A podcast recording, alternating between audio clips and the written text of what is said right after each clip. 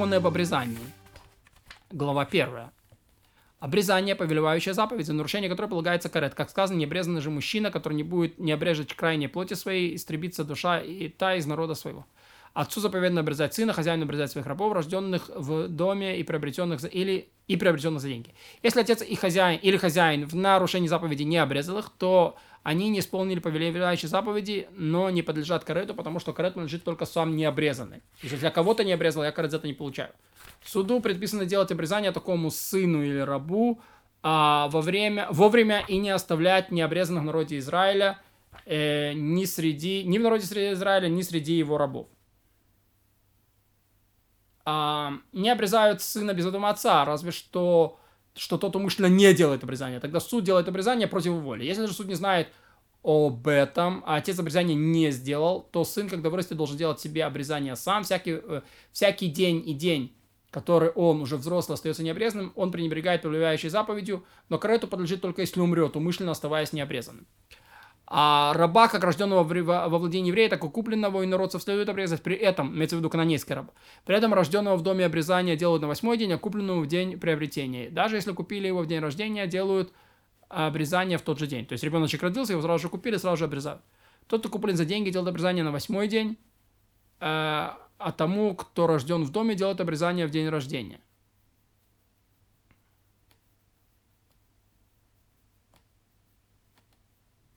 А именно, приобрел рабыню вместе с ее плодом, и она родила. Этому делают обрезание на восьмой день. Даже если приобрел плод отдельно. И сам плод приобретен за деньги. Так как мать приобрел прежде, чем родился этот, обрезание делают на восьмой день. Да, то есть он считается не купленный, а несмотря на то, что он приобрел, вот, значит, он говорит, как такое может быть? А вот, говорит, например, он купил его мать, мать его была приобретена и родила уже его в доме, это самое. Если кто приобрел рабыню ради ее плода, или приобрел рабыню, но не предполагает окунуть ее и тем самым придать ей статус рабыни, то даже рожденному в его доме обрезание делают в день, когда он рождается. Ведь новорожденных, несмотря на то, что он рожден в его доме, да, как будто он его приобрел. Ведь новорожденный этот как будто бы сам приобретен за деньги, как будто бы сегодня только что приобрели его. Ведь его мать не рабыня еврея, чтобы считать его сына рожденным в доме. А если мать окунулась после родов, то обрезание делают на восьмой день. Если приобрел он народца взрослого раба, а тот не желает делать обрезание, то выжидает 12 месяцев. Дольше этого запрещено его оставлять, если он не обрезанный. А следует при, перепродать инородцам. Если с самого начала, пока принадлежал еще своему хозяину народцу, условились, э, что ему обрезание делать не будут, то его можно оставить необрезанным, пусть только он примет на себя исполнение семи заповедей, которые заповеданы потомкам Ноха. И он тогда будет обязан заповедях не как женщина, а как потомки Ноаха, только семь. Тогда он будет при, подобен нееврею-пришельцу. Если же он принял на себя семь заповедей, то подлежит немедленно, не принял на себя, то подлежит немедленной казни. Не может у тебя быть человек в доме, который пришел к тебе и не соблюдает семь заповедей. Не евреев пришельца принимают только в те времена, когда соблюдают юбилейный год, то есть во времена храма. А прозелит, гейер, входящий в общину Израиля, вначале должен сделать обрезание. Если он был обрезан, пока был инородцем, следует выкупить, выпустить ему каплю крови во имя заключения союза в день, когда он принимает иудаизм.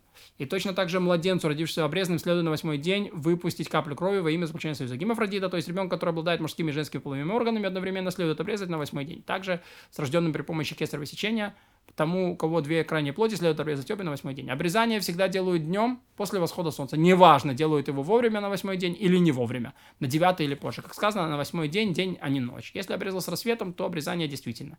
Ведь световой день, то есть э, салота шахар, не с первым чем, а салота шахар. Э, потому что световой день пригоден для обрезания, но все же достойно делать, э, делать, делать это пораньше. В начале дня, потому что усердно исполняет заповеди как можно раньше. Если обрезание совершают вовремя, оно отменяет запреты субботы. Если совершают не вовремя, то не отменяет. То есть человеку в 40 лет решил обрезаться, в субботу его обрезать нельзя.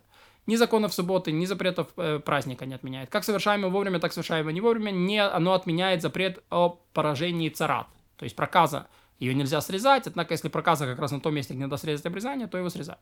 А именно это поражение было бы на, на, э, было на крайней плоти на коже крайней плоти, то его отрезают. Хотя отрезают э, поражение царат запрещено заповедью, предписанное предписание отменяет запрет. Как обрезание сыновей отменяет субботний запрет, так и обрезание рабов совершенно на восьмой день отменяет субботний запрет, если восьмой день приходится на субботу. Исключение рожденный э, в доме, мать которого не окунулась, как мы сказали, до родов, хотя обрезают его на восьмой день, но субботних запретов не отменяют.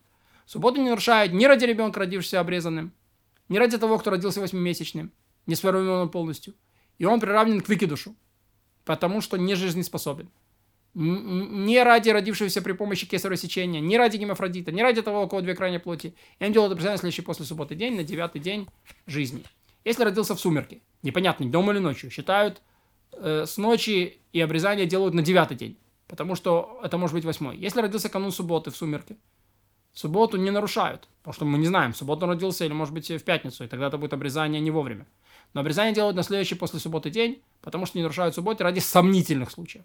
Тут родился на восьмом месяце беременности. Если его волосы, ноги, ногти полностью формированы, то это здоровый ребенок семимесячного развития, чье рождение задержалось. И его можно переносить в, суб... переносить в субботу. Он не подобен камня, ему делают обрезание в субботу. Если, однако, если волосы ущербные, ногти не развиты, как положено, то это заведомо восьмимесячный, который должен был родиться после 9 месяцев беременности, родился раньше, да, чем сформировался. И поэтому его считают подобным камню. Его запрещено приносить в субботу. Однако, если он прожил 30 дней то это жизнеспособный ребенок во всех отношениях равен всем остальным детям, потому что кто прожил 30 дней, не выкидыш. Тот, кто родился после 7 месяцев беременности, если он родился сформированным, то при жизнеспособный, то это жизнеспособный ребенок, ему делают обрезание в субботу. Если есть сомнения, 7-месячный он или 8-месячный, ему делают обрезание в субботу. А, в любом случае, если он полностью сформировавшийся 7-месячный, то можно пренебречь субботним запретом. Если же он 8-месячный, то это все равно как резать мясо. Ведь если это 8-месячный, то это выкидыш. Если голова плода оказалась, э, показалась в сумерках, то пусть даже роды завершились уже в субботнюю ночь, в субботу обрезания не делают, потому что голова уже вышла. Всегда, когда не нарушают субботу, не нарушают первый праздничный день, нарушают второй праздничный день. Однако в два праздничных дня Рошана не нарушают ни первый, ни второй день. Да, если то же самое получилось, выпадает на Рошашана, то ждем два Рошашана. И также обрезание, совершен, совершенное не вовремя, не делается ни в один из праздничных дней Рошашана. Больному обрезание не делают, пока он не выздоровеет. От момента выздоровления отчитывают ровно 7 дней, а потом делают обрезание. О чем идет речь, если его, э, если его оставили жар и болезни и подобное этому. Но если у него болели глаза, то так как только глаза считаются, стали здоровыми, обрезание делают тут же. Также во всех подобных случаях. Если младенец на восьмой день жизни своей зеленый, то его не обрезают, пока не исполнится, пока не наполнится кровью. Вот. Тут, значит, зеленый, э, это очень, э, как бы, в Талмуде это не совсем э, зеленый, вот, это, скорее всего, ребенок, который, какая-то форма малокровия, вот, это, то есть, может быть, различный род желтуха. Э, это даже может быть более синий, чем зеленый, или зеленый это может быть желтый. Короче, это не зеленый, как мы себе представляем. То его не обрезают, пока не наполнится кровью и не станет выглядеть как здоровые младенцы. И точно так же, если он совсем красный, как, будет, э, как будто его покрасили, то его не обрезают, пока кровь не уйдет. И он не будет выглядеть как другие здоровые младенцы. Поэтому, по, потому что все это болезнь, и, а в таких предметах требуется великая осторожность, по, э, потому что обрезание делать только ребенку, у которого нет болезни. Ведь опасность задвигает все. А, и обрезание можно сделать через некоторое время. И вернуть душу одно, од, и вер, а вернуть душу одному из народа Израиля невозможно никогда. Если женщина сделала обрезание сыну, и он умер из обрезания, ослабившая его силы, и подобно этому сделала обрезание второму, и он умер от обрезания, неважно, был ребенок от первого мужа или от второго, третьего она не делает обрезание вовремя, а ждет, пока он вырастет и окрепнет.